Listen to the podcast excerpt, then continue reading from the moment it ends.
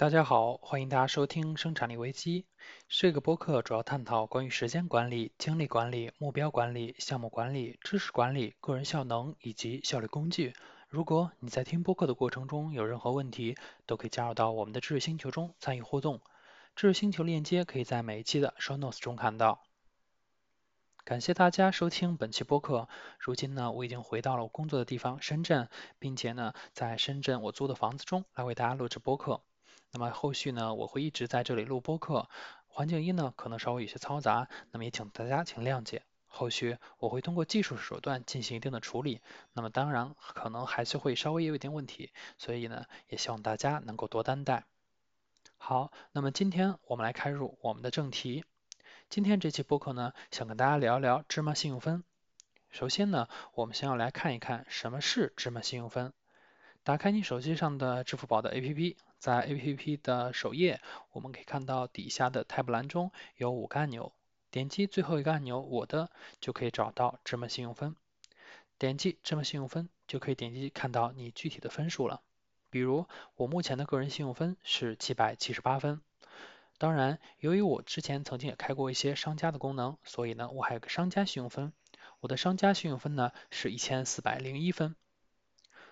那么了解了什么是芝麻信用分？接下来我们来了解一下，为什么你的芝麻信用分会是那个分数？根据官方所放出的文件中来看的话，芝麻信用分呢主要有五个方面，分别是：一、信用历史。那么信用历史怎么理解呢？我们可以简单的理解为，在过去的一段时间内，是否有人投诉你，是否有人说你在搞欺诈等等。那么如果有人有这样的一个投诉的话，那么就意味着你的分数一定会比没有的人更低。第二个呢是行为偏好，行为偏好呢这里就牵扯到了一个词叫恩格尔系数。恩格尔系数呢它是食品支出总额占个人消费支出总额的一个比重。那么这个比重越高呢，我们可以说，那么这个家庭呢其实他的生活呢相对来说更加的拮据。那么我们可以认为，一个恩格尔系数更高的人呢，他的这个履约能力会不如一个呃恩格尔系数更低的人。因为如果它的恩格尔系数更低，那么也就意味着它有更多的时间和精力可以投入到呃排除了我们的最基本的这个生存需求以外的需求上面去。我们可以认为这样的人呢，相对来说他会更加有意愿去履行自己的约定。那么第三点呢是履约能力，履约能力呢，我觉得主要是两个部分，一个是我们的这个收入。你的收入越高呢，你相对来说，我们说你的履约能力就越强，你就可以承担更高的这样的一个信用和对应的一些额度。那么此外呢，是一个消费的一个习惯的问题。那比如说你的消费习惯呢，总是在一些衣食住行上，那么相对来说，你的呃这个消费呢，可能对应出来的你这个履约能力呢就更差一点。那么如果你的这个消费呢，都是一些大额的消费，那么我们也可以认为你的这个履约能力呢，相对会更高一点。那么第四个呢是身份特质，这里呢我举两个比较极端的例子，一个极字呢是我们说公务员，那么作为公务员来说呢，他其实是非常注重自己的这个形象啊，还有对外的一些声誉的问题。那么对于他来说，他的职业限定了他必须关注自己的信用，他不能去总是去违约啊怎么样的，会对他的这个职业呢会有所影响。那么另一个极端呢就是三和大神。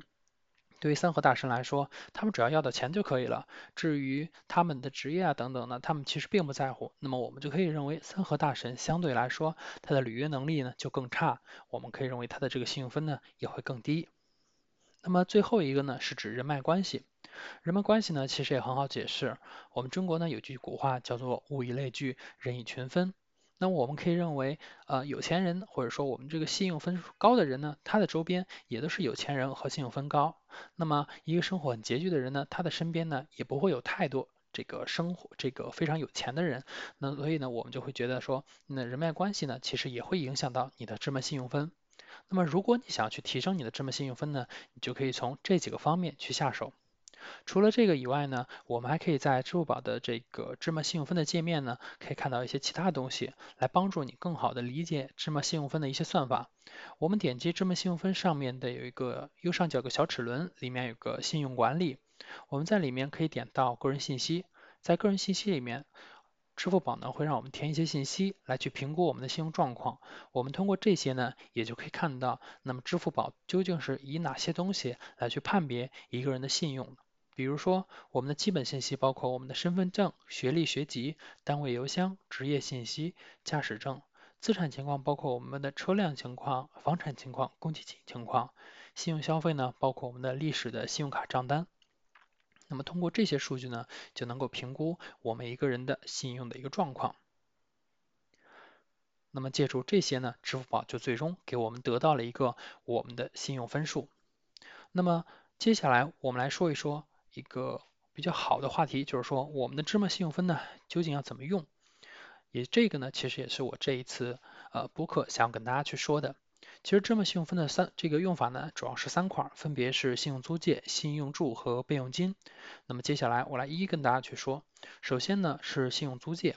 那么其实呢，呃，我们每年可能都会买很多东西，但是我买买完以后呢，我会发现很多东西不合适，然后我们就再也没有用过，呃，其实还挺可惜的。特别是一些非常大件的东西的时候，那么这个成本其实挺高的。那么我们如何避开这个呢？一个比较简单的方法就是说，比如说我的朋友有的话呢，我租过来啊，或者说借过来，我用几天，我试感受一下。但是呢，并不是什么东西我们的朋友都有，所以说呢，信用租呢就帮我们解决了这个问题。呃，打开你的这个芝麻信用的界面呢，你可以在首页看到信用租，或者你点击下方的信用生活，就可以找到有一个租物的界面。在租物的界面呢，我们可以租非常多的东西，比如说那么智能手机、电脑、平板、游戏电脑。相机，还有像什么一些呃擦窗机器人啊、戴森卷发棒啊等等这样的一些啊我们可能会用到的一些工具。那么这个呢，如果我们的信用分在一定的分数以上，比如说六百五十分以上，那么你再去借这些东西的时候呢，就可以免押金去借。